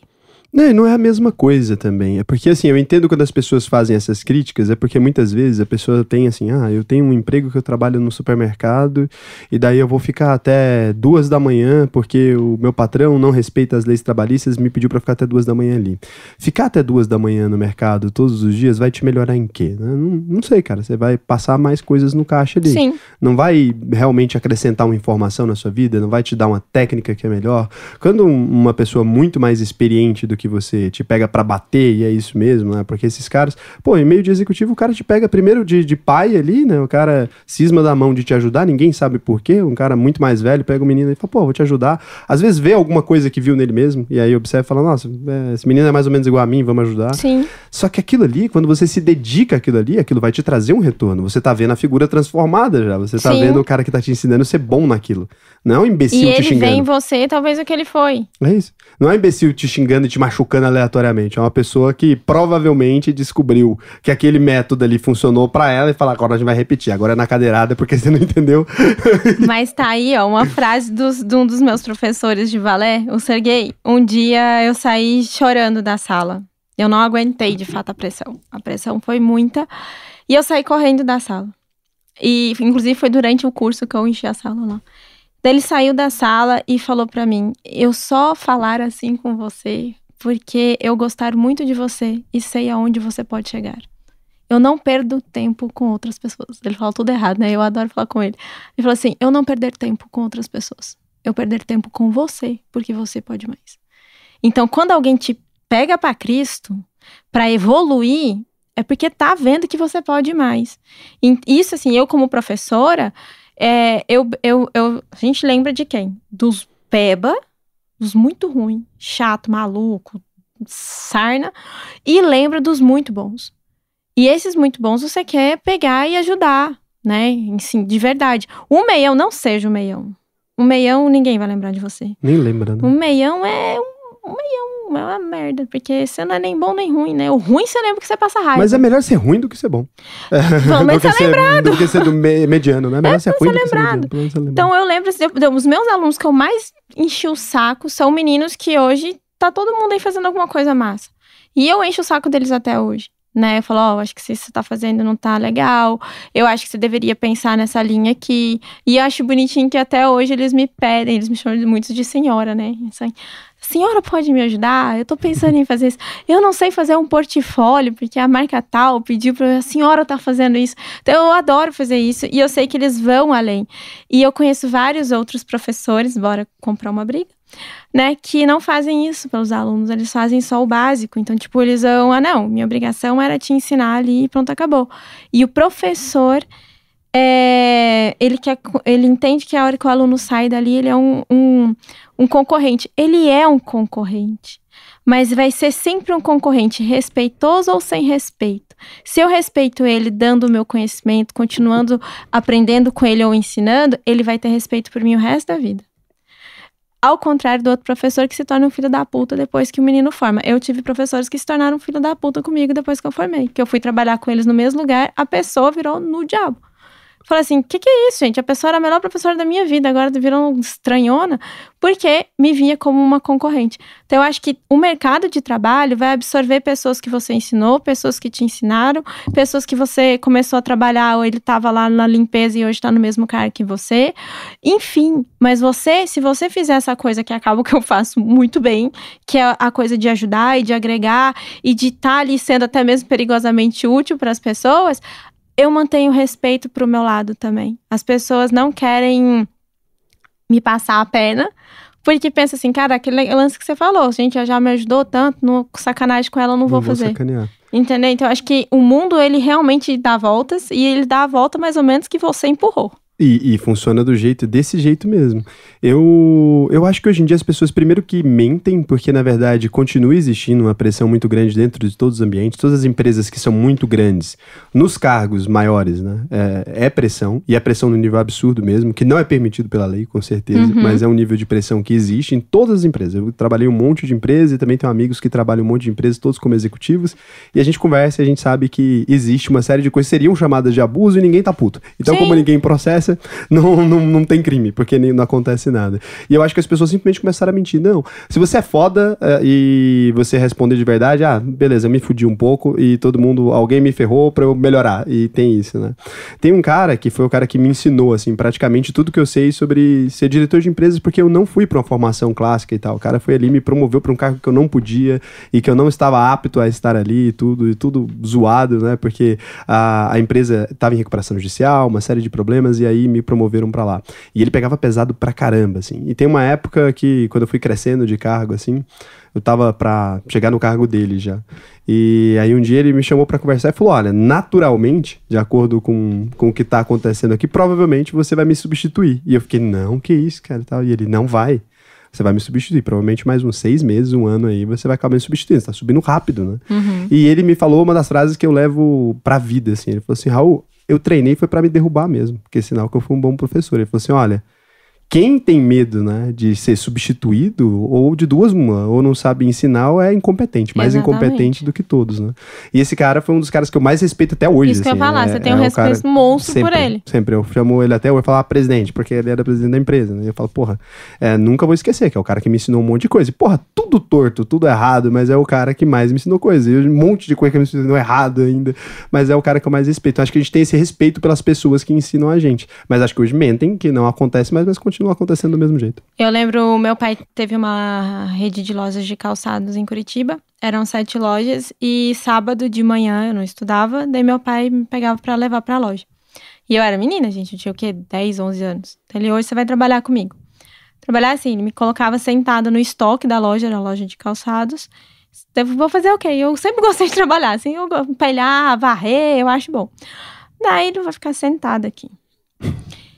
E eu passava a manhã inteira vendo todas as vendedoras da loja xingando meu pai. Ah, porque ele é um carrasco, porque ele exige muito Caramba. disso. E assim, todo mundo sabia que eu era filha do homem. Né? Então, tipo, sabia disso e não tinha vergonha. Isso me deu uma, uma clareza tão grande hoje em dia, porque por melhor que você seja, um, um- independente, se você faz o, o- o normal que o empresário tem que fazer, cumprir tudo, não, não, ou se você faz mais, ou se você faz menos, sempre vai ter alguém achando muito ruim o que você tá fazendo, não vai estar satisfeito. E aquilo ali me deu uma clareza enorme. Falei assim, cara, não adianta. Eu vou ter pessoas que eu vou agradar porque elas vão enxergar o que eu tô querendo fazer, e vai ter pessoas que vão. Não vão querer ver também. Então eu, hoje eu, eu, eu aparto mesmo na cabeça, sabe? Dou aquela separada. Falei assim, ah, quando eu vejo me encher o saco, falei assim, beleza, você não serve pra estudar, pra estar do meu lado, pra ficar perto de mim. Porque você não tá entendendo a minha linha de raciocínio. Eu quero te ajudar, mas você não quer ser ajudado. E aquilo ali, com 10 anos, começou a montar a minha cabeça do que eu sou hoje trabalhando. Então, eu sou a pessoa, eu, eu sou, eu não, não sou CLT há anos, né? E eu não gosto de ser, eu prefiro ser livre. É, livre assim, né? Louca comigo mesmo. Mas as pessoas, quando a gente tá ne- ne- nesse, nesse rolê ali de, de você tá empregado por alguém, sempre vai ter alguém falando, né? E eu já não sou assim. Eu sou empregada que todo mundo quer ter. Se eu trabalhar pra você, eu sou ótima. Se eu falar assim, tá, você tem que empilhar papel, eu vou empilhar. Eu não tenho, não tem problema do qual função. Eu não tenho o ego da, da- de profissão, sabe? Aquele negócio assim, na cozinha, assim. Ah, tem uma louça pra lavar, os meninos estão todos fazendo, o evento é meu, eu sou a chefe do evento, eu sou a cara do evento. Mas, gente, se tá a pia pra lavar, tá todo mundo trabalhando na sua função. Eu vou tirar o cara da função dele, eu que tô só ali batendo cabelo no meio do povo, não vou organizar o que tá precisando, não sou eu que vou passar o pano, não sou eu que vou arrastar a caixa. Eu sou essa pessoa, pé de boi, sabe? Eu sou persona de boi e eu gosto, dos dois lados eu transito muito bem. Então, ah, é difícil você achar isso e eu acho que as molduras que eu tive de vida, tanto do balé, tanto da minha casa, me fizeram ser assim. É, quando a gente mudou pra Goiânia, enfim, muitas coisas ruins, muitas ruins assim, muitas dificuldades, mas o maior presente que meu pai me deu foi ter falido, eu falo pra ele, porque eu tinha tudo pra eu tinha tudo. Eu, com 13 anos, conhecia 14 países, né? Caramba! Indo pra Disney não sei quantas vezes. Então, eu tinha, assim, um bom caminho para ser uma astronauta, apesar que eu acho que não teria como, porque os meus pais são muito assim. E, quando a gente mudou pra Goiânia, eu entendi uma realidade é, diferente. Não sofri, hora nenhuma, não sofri. Sei o que que é esquentar água no fogão para tomar banho, porque meu pai não tinha condição de pagar a conta de energia naquele mês tal. E essas coisas fizeram com que eu entendesse o que, que é preciso ser feito para dar certo. E quando a gente começou a. Meu pai começou a ter dinheiro de novo, trabalhando, ele falava assim: minha filha, me dá cinco anos que eu vou te dar tudo de novo que eu já te dei. Não foram cinco, foram sete. E na hora que ele construiu a nossa casa, eu lembro da gente estar mudando e um dia a gente tá organizando lá, eu tô meu pai e minha mãe no meio da sala, no piso lá. Eu falei, gente, o que que tá acontecendo? Os dois de gatão lá limpando. Eu falei, pai, que você tá fazendo? Ele falou, filha, ninguém rejuntou como eu tô rejuntando. Eu chamei fulano, Beltrano. Ninguém fez como eu sei fazer. Então eu prefiro fazer, é meu. Então, eu posso pagar, mas ninguém faz o que eu quero, então eu vou fazer. Então eu tenho muito isso. Eu não tenho paciência de estar trabalhando com pessoa. Se eu falar assim, Raul, pega água para mim. Eu já te imagino levantando na mesma hora. Se você pedir para mim, eu já levanto na mesma hora, eu não consigo ficar quieta. E eu tenho preguiça de trabalhar com gente assim, sabe? Que tipo, faz isso. Aham. Uhum. Aham, uhum, meu filho. Aham, uhum, é, Nossa. some daqui. Né? Então, é, isso na cozinha também me fez aquela conversa que a gente tava antes, perguntar se a pessoa é burra. Tipo assim, você é burro. eu tive um aluno autista, gente. Graças a Deus alguém me falou que ele era autista, eu não sabia. Então, acho que sim, todo lugar que tem uma pessoa que precisa ter um olhar diferente tem que ser falado para as pessoas. E na cozinha a gente faz assim, na, na faculdade. Pega o mise en place, uh, são 10 grupos, então são 10 filés de 500 gramas. Então você tem que colocar 10 porções para um para cada um. Daí a gente vai falar, fulano, pega isso, fulano, pega aquilo. E eu lembro até hoje de Thales, meu aluno muito querido. Thales, 30 gramas de açúcar. Sim, professora. E ficou me olhando. Vai, Thales, você. Ah, Delia. Um dia, dois dias, eu falei, gente, esse menino não é normal, ele tá tirando com a minha cara, né? Porque ele fica. Ele fala aham e fica olhando, quietinho assim, ó, paradinho me olhando. Um belo dia, Deus mandou um emissor pra me falar assim, ele é autista. Porque se ele não tivesse falado, provavelmente eu ia brigar com ele sem Nossa, motivo. É, mas tem que avisar. Daí falaram assim: não, ele é autista, ele precisa do comando final. Então, tá, 30 gramas de açúcar, você pega para mim agora? Sim, professora. Entendeu? Tipo assim, pra mim todo mundo tinha que ser igual o Thales. Mas é porque são literais. É, demais! É demais! A, a, minha, a minha namorada, ela descobriu depois, já, já de adulto, recente, assim, que ela tem TEA, né? Que é um transtorno do espectro autista. Mas é bem leve, assim, bem leve. Mas ela é muito literal com as coisas. Precisa. Eu nunca tinha reparado, porque o dela é muito leve. É porque tem vários tipos, Sim. né? De transtorno dela é muito leve. Eu nunca tinha reparado que ela não. É, algumas coisas, não é que ela é muito literal. Você fala uma coisa, ela realmente Sim. Você precisa dar a ordem final. Não, ela não, não pega, sei lá, não, não é, uma, é uma informação. E ela é muito rápida para fazer as coisas. Só que aí algumas coisas ela simplesmente não. Quando é coisa de sentimento, a coisa tem que explicar realmente o que, é que tá falando, porque senão ela tem dificuldade para entender. E o tanto que é engraçado, se você não tem esse conhecimento, você não. Você acaba falando assim, cara, parece que as coisas não estão dando certo, parece que eu tô falando uma coisa e a pessoa tá fingindo que não tá entendendo. É importante a gente ter o contexto geral das coisas, né? Ah, não julgar só pelo começo que você viu. Você tem que ter o contexto de tudo para você realmente fazer a coisa dar certo. Eu sou dislexa. E eu fui entender isso muito tarde. Foi uma professora minha, eu tinha desespero na escola, lá em Curitiba ainda.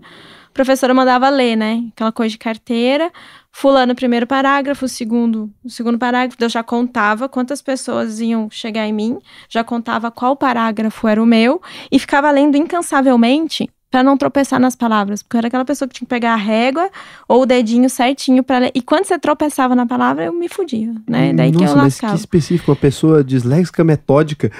Mas eu sou super assim, contanto que daí não sabia, sofria horrores, bullying, né, que chama hoje, porque daí lia errado, escrevia errado.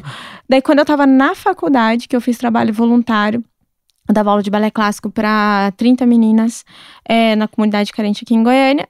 E a professora Marisa, ela olhava para mim, e era psicóloga, e algumas coisas ela via. Ela falou assim: Tati, escreve 24, não sei o que, não sei o que. Eu, eu colocava 42. Se eu for ler alguma coisa, número, eu troco todinho, né? E eu não sabia. Ela falou: Tati, você já, você já viu alguma coisa se você é dislexo? Eu falei assim: eu não sabia nem o que, que era. Eu falei: não, professora, não sei o que isso não. Ela, eu acho que você deveria só pra entender, porque algumas coisas eu ficava tensa, eu nunca tive problema de falar. Agora, pede pra eu ler isso aqui agora na sua frente. Não lê. Eu su na TV, um ano de TV.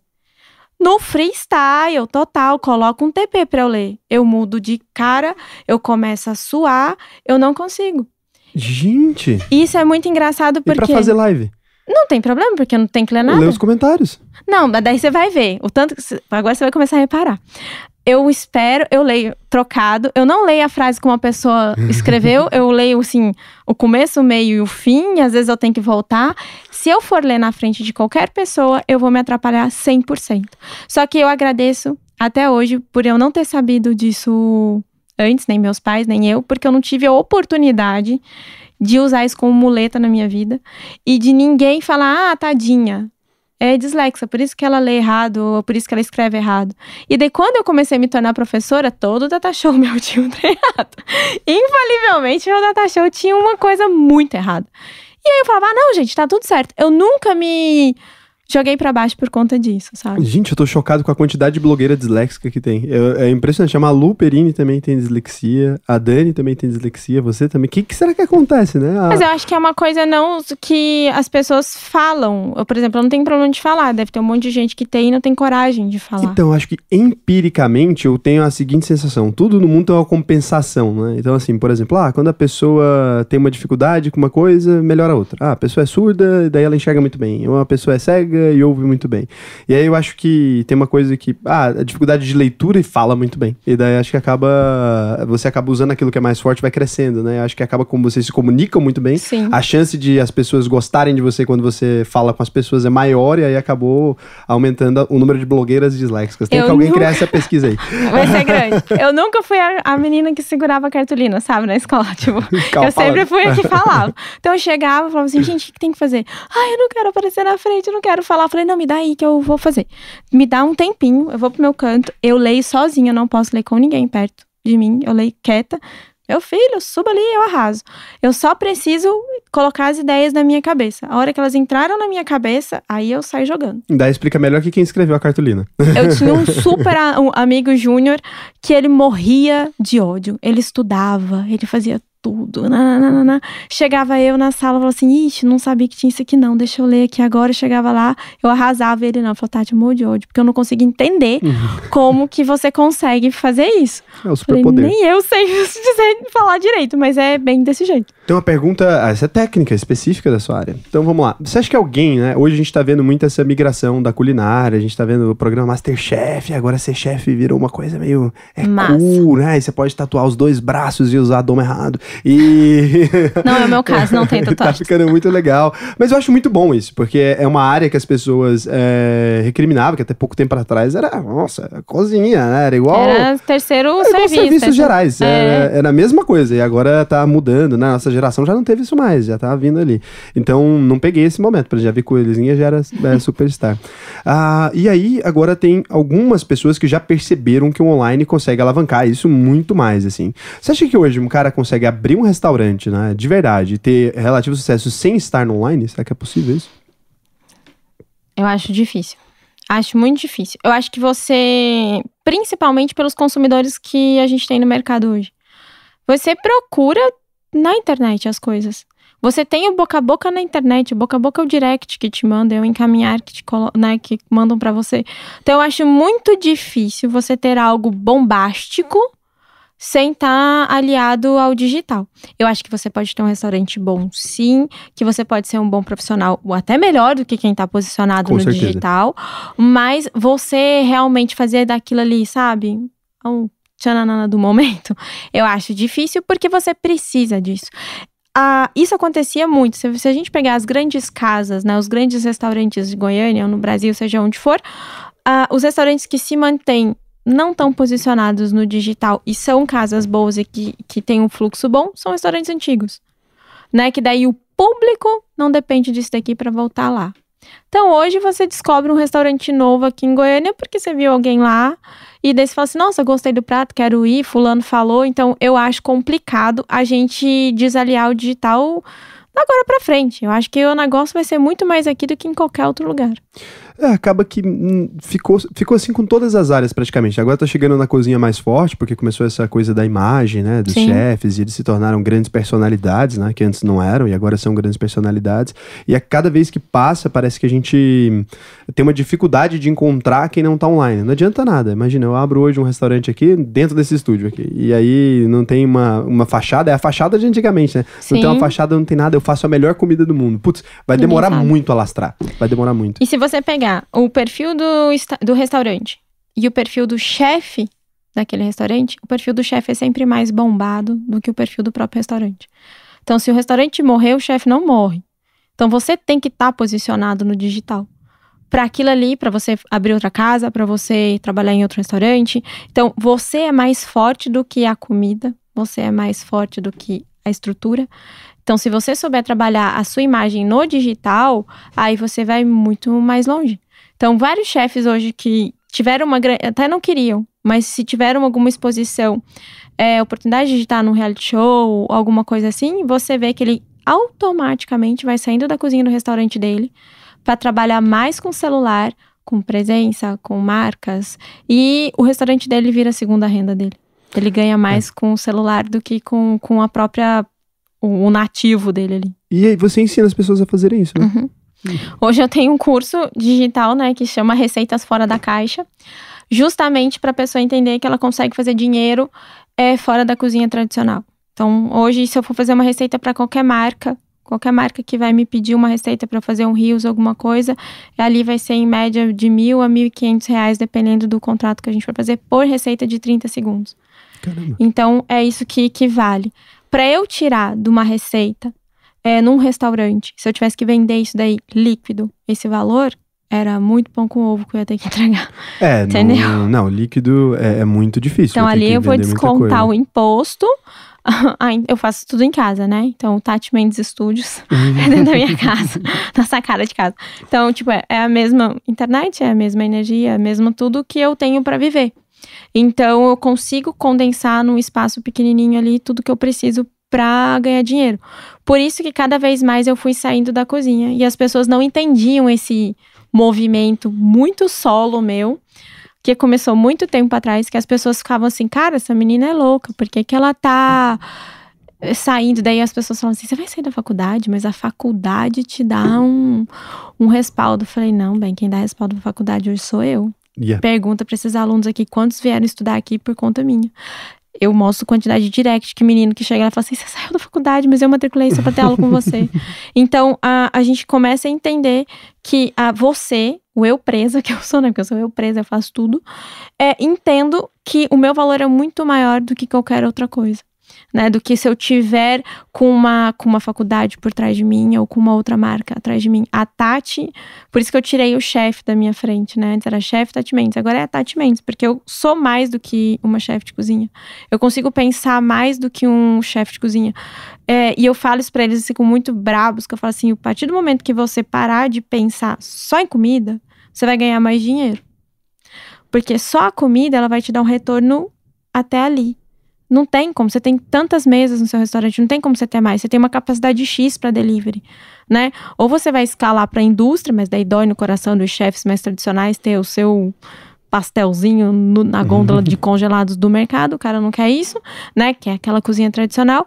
E aí a pessoa não entende que ela precisa sair dali para ganhar mais e estudar de outras coisas. Vai estudar comunicação, vai estudar comportamento humano, vai estudar, vai, vai se relacionar com quem tá fora da cozinha.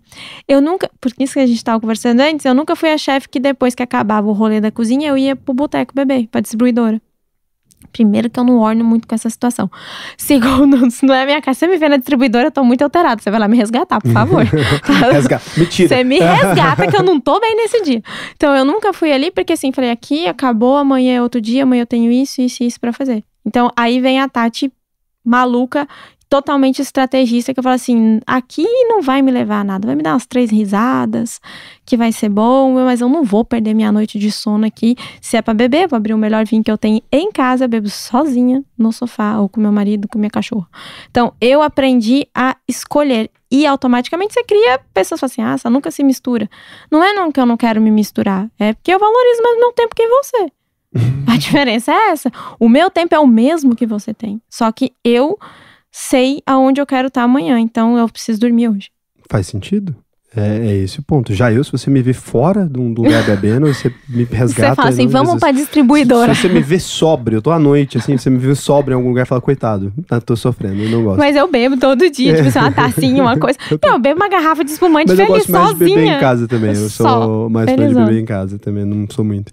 Mas o negócio é o seguinte, você falou alguma coisa aqui agora muito interessante, você falou um monte de coisa, explicou, e realmente faz muito sentido, né, a gente sair do chefe ali, aprender novos talentos, mas você falou que você é uma eu presa e você falou isso rindo. Sim. É um absurdo isso. um absurdo. Sério. Mas tá na hora, eu, eu já Você não consigo. Tá, esse é, ó, é, é, a CLT do empresariado. Eu não consigo mais é, crescer no momento se eu não, não ter pessoas comigo. Você precisa, é isso. Não, não é, é porque assim, você acha que você ganhou escala, você acha que tá tudo legal? Não, não ganhei. Não tá. Não, não ganhei. Agora que começou o jogo. Você se tá, eu tivesse tá no ganho zero. escala, eu tinha mais zeros na conta. É isso, tá, tá no nível zero. Agora chegou no zero. É que tava no menos um, menos 10. Então o cara que tá sozinho fazendo alguma coisa trabalhando, agora tá no menos 10. Agora tá no zero. O zero é você sozinho começando a ganhar seu próprio dinheiro não precisando, né? Tendo liberdade geográfica e tal. Agora que começa a brincadeira. Exatamente. Agora é 500 pessoas, aquele tanto de gente, aquela loucura. É isso que começa. Mas a gente não falou de uma coisa específica, Por né? favor. De viagem. A gente não falou nada de viagem, pelo amor de Adoro. Deus. Temos que falar pelo menos pra ter alguma coisa, né? Qual o país mais legal que já conheceu? Ah, eu sou muito. Eu gosto de tudo, né? Tipo, eu não gosto de praia. Não é que eu não gosto de praia. Praia pra mim, tipo, massa. Meu Eu marido acho ela fica. bonita lá, eu gosto de ficar aqui. É, o meu marido fica putaço, porque ele tá lá, tipo, igual um golfinho na água. e eu tô assim, feliz com o meu chapéu. Uma pessoa que vai de maiô de manga pra praia e é depois uma não quer que o pessoal não... te ache antipática. Eu não gosto de distribuidora, eu não gosto de. Pô, você você foi contra. Gente, mas eu sou mó legal, eu danço até o chão nas Essa é a logo festas. do Brasil, ó. praticamente. É distribuidor e praia. é, é praticamente está escrito. É. Que que é isso? É? É, não, eu, sou- eu, eu sou meio ETzona mesmo. Assim, contanto que meus episódios de altos e baixos depressivos na vida é porque eu não me Uhum. entendia que era difícil eu me encaixar no meio do povo, né? Então, eu realmente era um ET. Mas a questão das viagens, eu gosto de tudo. Eu tenho altas viagens em praia que eu amo, mas o que eu mais gosto é cidade grande. Eu Caramba. gosto de concreto, de buzina, de passe de metrô. Nossa, Deus me livre. Eu gosto disso. Eu gosto do caos, sabe? Eu gosto de cidade que não fecha. Então, tem lugares Ah, por que que maravilhosos. você mora em Goiânia? Porque eu vim na mala com os meus pais e as coisas deram muito certo aqui. É, entendeu? não dá mais pra sair. É. Criei raízes. Hoje eu acho que isso aqui tá me ajudando a ir pra qualquer lugar que eu quero. Mas é, eu não tive muita escolha, né, na época. E aqui foi mais fácil eu fazer as coisas do que eu acredito que lá em Curitiba Daria seria. certo em qualquer lugar, na verdade. É, É, não, eu acho que Não, boa bobagem. o, o, o Andrei fala: se eu fosse arquiteto, daria trabalho. Se eu fosse gari, eu daria trabalho. Qualquer coisa eu ia ser sempre. Tudo que eu fiz, eu sempre tava ali no. Eu sempre fui referência em tudo que eu fiz. Né? Se eu me propus a ser isso no momento, eu vou estudar e você. Eu vou encher o saco, sabe? Aquela pessoa que não dá pra você não perceber. Sou eu. Porque eu quero ser assim. É uma coisa muito minha. Se eu fui bailarina, eu dava trabalho. Quando eu no turismo eu dava trabalho. Sempre um trabalho bom, né? Então, em questão de viagem, eu gosto muito de concreto, né? As cidades que toda vez você vai me ver, se eu tiver que. Ah, eu vou pra sei lá onde. Tipo, eu vou pra Nova York. Se eu conseguir fazer uma escala em Paris, é a minha cara.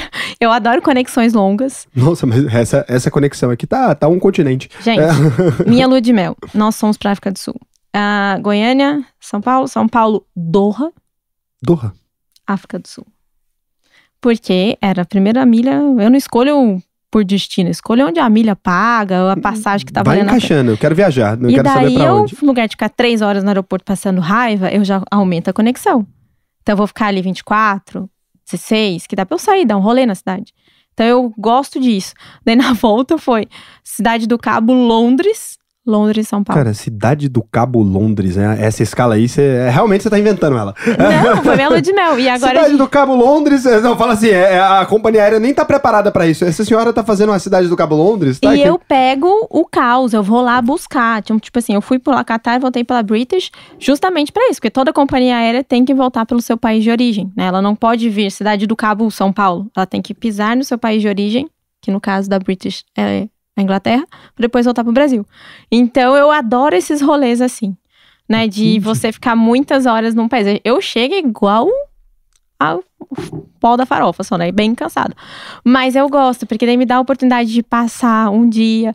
E as minhas últimas viagens foram muito assim, né? As pessoas falam assim: nossa, lá vai a Tati passar um dia batendo perna em algum lugar para depois à noite pegar uma conexão para algum outro. Eu gosto muito disso. Acaba que isso chama stopover, né? A galera, eu, eu trabalhei como agente de viagem. Tá?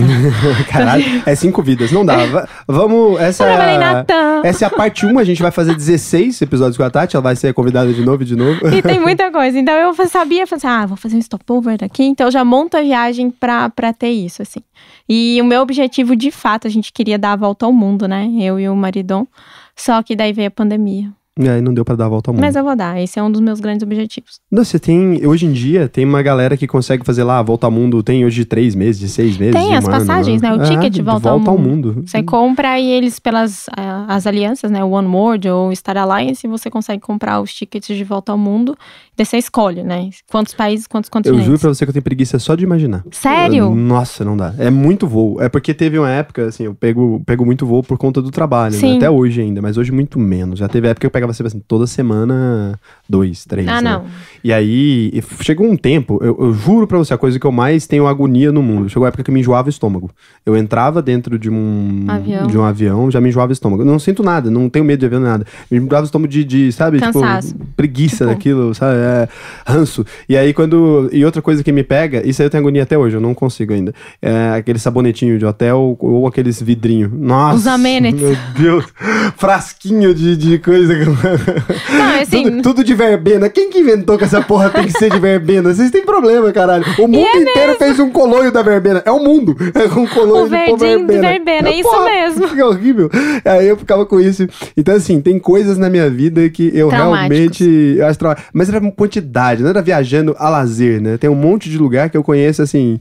O hotel, o Negroni do hotel e picadinho do chefe, que tem em todos também. Todos o mesmo cara que pôs verbena, ele botou o picadinho do chefe junto. Mas é tão engraçado que a gente viaja pra comer, né? O Em Busca da Garfada Perfeita que virou hoje Tati Mendes Aí é Tour. melhor, né? É agradável. Só que tá aí o negócio. Tem horas que você tá comendo só pela função do dever.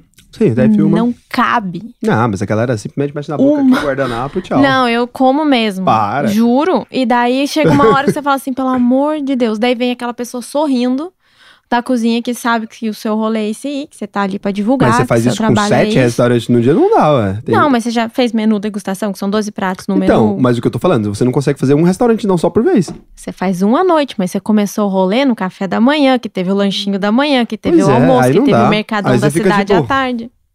A gente viaja pra comer. Então, assim, tem dias que você tá realmente. Você não, você, não, você não tá com fome. Daí você descobre quando a comida é muito boa. Tem uma comida que eu sou apaixonada, que é de um chefe que chama Gastão Acúrio. Ele é peruano. E ele tem restaurante até em São Paulo, mas eu conheci primeiro em Lima, né, no Peru. E depois eu fui em Santiago. E em Buenos Aires eu já fui também. E é uma comida que era um dia que eu tava assim, lotada, sabe? Não cabia nada. Já tava assim, hum, meu Deus. Quando você olha a comida, dá até um arrepio. Aí ele veio assim, não, a gente vai servir o menu degustação pra vocês. Eu falei, não, moço, por favor, hoje não. A comida tava boa. Se ela tava boa comigo, lotada, é porque ela é a melhor comida Deve do ser mundo. incrível, né? Então, é um restaurante que marcou. Em qualquer lugar que eu vou e tenha o Astrid Gaston ou a Lamar, que é a cevicheria dele, eu vou. Porque, assim, sucesso. Né? Então, tem, eu já comi muita coisa ruim e já comi muita coisa boa. Já chorei em final de jantar. Né? Tem jantares, assim, então... Que isso? Chorou de quê? Porque você vai. A cabeça de chefe é loucura, né? Então tem o. Ele chama é, Guston e chama Go- Boragô, em Santiago. E a gente foi, foi um. Eu, a louca, né? Era professora na época, comprei uma viagem e de volta pra, pra Santiago, 230 reais a passagem na Pluna. Fui, falei pros meninos passando, ficou, quer? Eu tô indo pra Santiago, quer junto? Jeito, professora louca. Resumi, um monte de gente foi comigo. Fomos ao, ao, ao- Boragó e tá que o chefe vê os matos, os parasitas e monta o cardápio desse jeito, cardápio mais louco, 12 etapas, assim. Comida era boa? Era, mas era muito mais experiências e texturas novas do que, de fato, comida, Comida. boa, né? Comidão. Hum. Vai chegando, no final vem um poema num papel de pão, daquele craft, carimbado, e um bolinho lá dentro, não lembro bem o que que era. Daí eu fui ler a desgrama do poema em espanhol. Venha lá do piscina. Eu comi a desgrama do poema. Então, o poema transcrevia todo o jantar. Ó, meu olho mareja porque eu sou muito sentimental. Falei, cara, como que a pessoa consegue fazer eu comer um poema?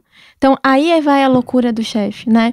Como que ele consegue. E ainda tem gente que diz que gastronomia não é arte. Ela é uma arte, sim. E aí a pessoa pensa e ela traduz aquilo ali dentro da, da panela, dos pratos, dos talheres, das taças que ele viu. Então, pra mim foi um dos momentos mais especiais. Foi a melhor comida que eu comi? Não. Mas foi a mais emocionante que eu já comi na minha vida. Quando eu entendi que a materialização do que eu comi estava num, num pedaço de papel. Então, aquele pra mim foi muito legal. Foi uma das sensações Nossa, mas é melhores. realmente incrível, né? É, é uma ideia É loucura. Você olha pro chefe com outra cabeça, né? Você fala assim, isso é muito doido. muito doido. Mas sabe que tem, tem essa corrente, né? Desses chefes que já são os caras super pá e tal. E tem um cara que é, é muito amigo meu, não vou falar o nome dele porque foi uma frase escrota. É, e a gente tava trocando ideia, ele é de São Paulo, assim, ele tem um restaurante legal. E eu jantei lá com ele, assim, no, no final do restaurante. Falei, porra, cara, é muita emoção e tal. Ele emoção caralho, é técnica. Não tem porra nenhuma. Eu odeio isso. Eu não, não curto fazer, acho uma merda. É Isso aqui é uma parada que, pra mim, é, é o exercício da profissão e eu quero ser o melhor nessa porra, mas é sofrido. Ele falou, cara, eu me fodo todo dia, até sei lá que hora, fazendo prato e o caralho. Não tem o menor pingo de emoção aí, não tem nada. É simplesmente técnica, técnica, técnica. Não técnica. tá feliz. Não, ele é um cara feliz no, no sucesso. Pra ele, aquilo é uma profissão como qualquer outra. Ele falou, cara, a mesma coisa que um cara que nada e aí você pergunta se ele ama nadar, ele vai falar que odeia. Porra, todos os dias o maluco pula na piscina às 5 da manhã, ele tá fazendo aquilo sei lá É. quanto tempo. Você acha que ele ama fazer isso? Você acha que ele acorda às 5 da manhã e fala, porra, que legal que eu vou cair na piscina gelada e vou treinar até a exaustão? É claro que não. Mas aí tem objetivo. O cara tem objetivo de ser o melhor. Ele falou, eu sou muito feliz quando eu vejo todo mundo comendo e o restaurante lotado. E, e E, é isso. ele tendo fama É pelo isso, e, eu- reconhecimento. e as pessoas olhando e falando, caralho, que foda. Ele falou, é esse o momento. Pra mim é aqui, ó.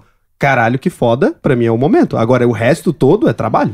Eu conheci um chefe agora em Portugal, o Rodrigo, e ele tá muito emotivo. Você vê o cara, um restaurante em Portugal que ele só faz com peixes todos do rio, não pode vir de outro lugar, todos qualquer coisa que tá lá veio do rio. E uma viagem tão grande e uma paixão tão grande, você vê, ele só fala naquilo. Ele só ama aquilo. Ele dorme, acorda, ele senta na mesa, ele te traz um livro de todos os peixes catalogados que ele catalogou dos rios em Portugal. assim, cara, muito doido, né? Então você vê quando tem algo além. Sim. Né? A gente tem dois grandes chefes na franceses que, que são grandes referências. Um deles é o Alain Ducasse, que tem restaurantes premiados, né, no mundo todo. E quando você vai estudar Alain Ducasse, ele é o cara da premiação do business, do negócio. Por isso que ele ganha dinheiro, né? Porque a cabeça dele é outra.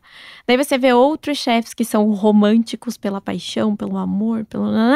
Eles têm o bistrozinho deles, fazem uma comida fodástica, mas, Mas não pra pouca gente, não é e pra eles escala. estão felizes desse jeito. Então, eu acho que isso também é massa de, de quando a gente fala de trabalho, tem objetivos e objetivos. Tem gente que vai estar feliz ganhando seu salário ok, pagando suas contas ok, separando um pouquinho para pagar o plano de saúde, fazendo uma aposentadoria massa e tá tudo certo.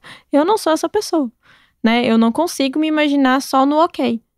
Eu gosto de fazer mais, eu gosto de ter mais. Se eu cheguei até aqui, beleza, parabéns, vamos ao próximo. Qual é a próxima loucura que eu vou querer atingir? Então, acho que isso em qualquer profissão vai ter. Todos são felizes, né? Eu acho que assim, se aquilo te atende dentro do seu objetivo de vida, não serve pra mim. Mas É. pra muita gente serve. Eu, como. eh, eu sempre separo as duas coisas. Eu, como capitalista, eu gosto de vender escala. Mas para consumo eu gosto de comprar artesanato. Eu gosto do restaurante pequenininho, eu gosto da, ah, da roupa do alfaiate, eu prefiro do que uma roupa de uma coisa. Então, é, é esse o ponto, assim. Eu acho que tem tantos caras da escala, e é importante que tenha, porque senão a gente não tem nada que existe aqui. Esse microfone não é um artesão. Um artesão não, Não. trabalha fazendo microfone, não trabalha fazendo televisão, não trabalha fazendo uma câmera. Então, para vender, o que me emociona é ver um monte de gente consumindo aquilo. E nem tanto pela grana. Tem um monte de empresas que eu tenho que, porra, até hoje não registra lucro. São empresas que ganham escala, ganham escala, ganham escala. É só pelo crescimento, pelo crescimento. É o tesão de ver crescer. E quando eu vou consumir, não. Aí eu gosto, porra, é, é da, a, as minhas vinícolas favoritas estão em Mendoza, não estão né, nem na França, nem no caralho, não é aquela coisa gigantesca, é uma família do sei lá da onde, sabe? E são os melhores. Se você for fuçar, elas não têm fama, elas têm qualidade e nem todo mundo sabe. É, é isso. Você vai lá, porra, você, eu fui lá visitar. As minhas vinícolas que eu mais gostei na vida de tomar vinho, eu fui visitar. Era um negócio que eu olhei e falei assim: caralho, não é possível. Fui na Carmelo Pátio, numa vinícoula, cara. Sei, E é às vezes você minúsculo. conhece no tropeço, né? As melhores comidas que eu já comi no mundo, assim, foi no tropeço. Sabe quando você tá procurando um lugar, mas aí você não acha, ou deu ruim na reserva? Daí você passa num lugar, por isso que eu gosto muito de Paris. Porque Paris é cheio de biboca, de portinha desse tamanho, que tem a melhor comida do mundo lá dentro. Daí você olha ali, tem dois caras de branco lá atrás, não, com o pa- o pano no, no ombro. Eu falei assim, gostei disso aqui. Cinco mesas lotado, né? Porque não tem como não tá, né? Isso é pequeno. Falei, vou entrar e vou ver. São as melhores comidas que eu já comi. Então, muita gente pergunta pra mim, Tati, Paris, onde comer? Falei, ande. Ande e peça a luz divina, porque você vai olhar um restaurante que não é na esquina e que não tá cheio de gente na calçada, e você vai achar a melhor comida malocada numa portinha ali dentro. Então, eu acho que assim, tem cidades que, se você se propor- é, proporcionar andar, você vai achar coisas que não tem guia nenhum. É, eu acho que, por exemplo, São Paulo. São Paulo tem um monte de restaurante legal pra caralho, tem um monte de restaurante estrelado.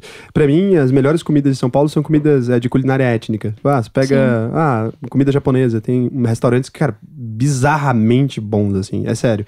Comida japonesa em São Paulo é bizarramente boa mesmo, é incrível. Sim, sim. São restaurantes assim, restaurantes árabes, você tem a gente fala que a melhor comida incríveis. italiana do mundo está em São Paulo.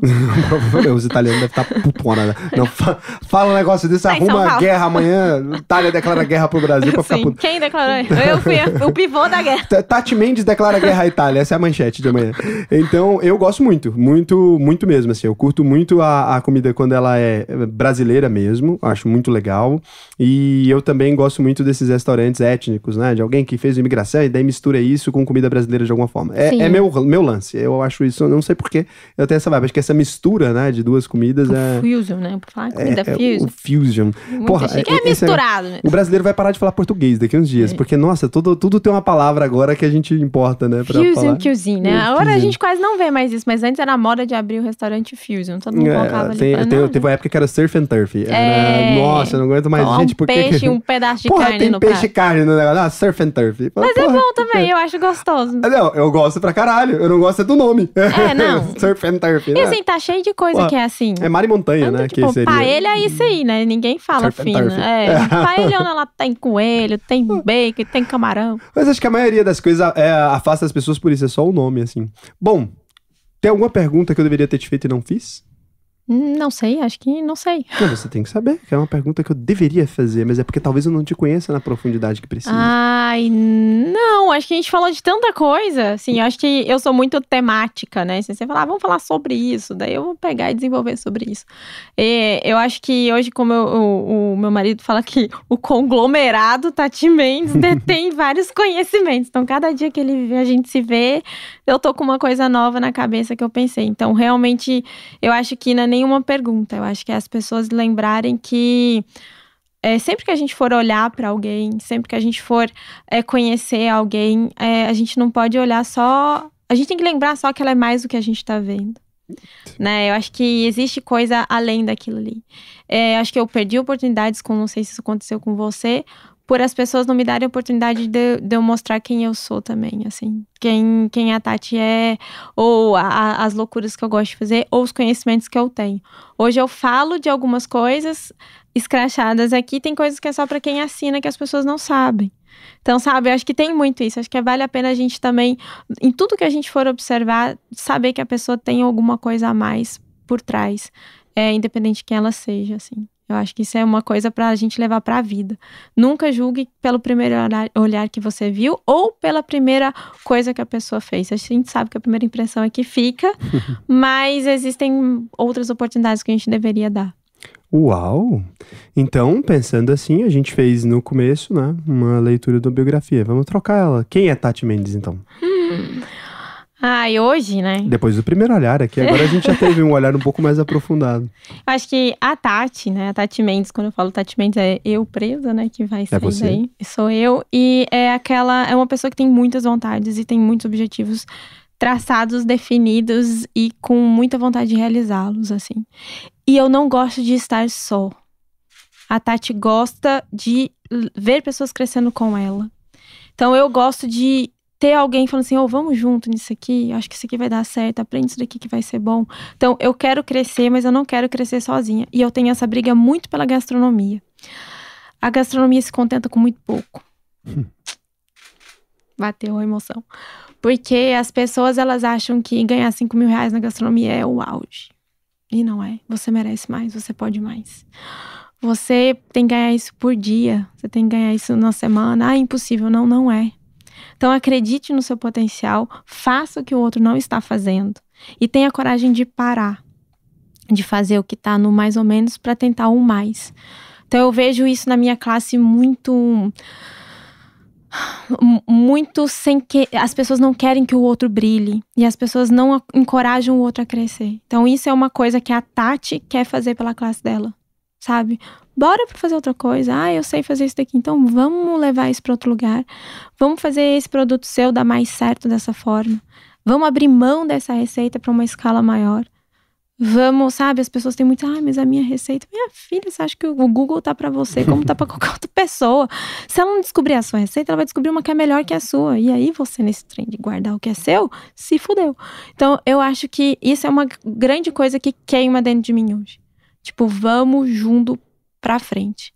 Eu deveria ter feito isso antes, né? Demorei um pouco para fazer, pelas aquelas questões de, ai, será que vai dar certo ou não? Vai dar certo. Se você se mata de trabalhar, vai dar certo. Ah, não tem como dar errado. Não dá.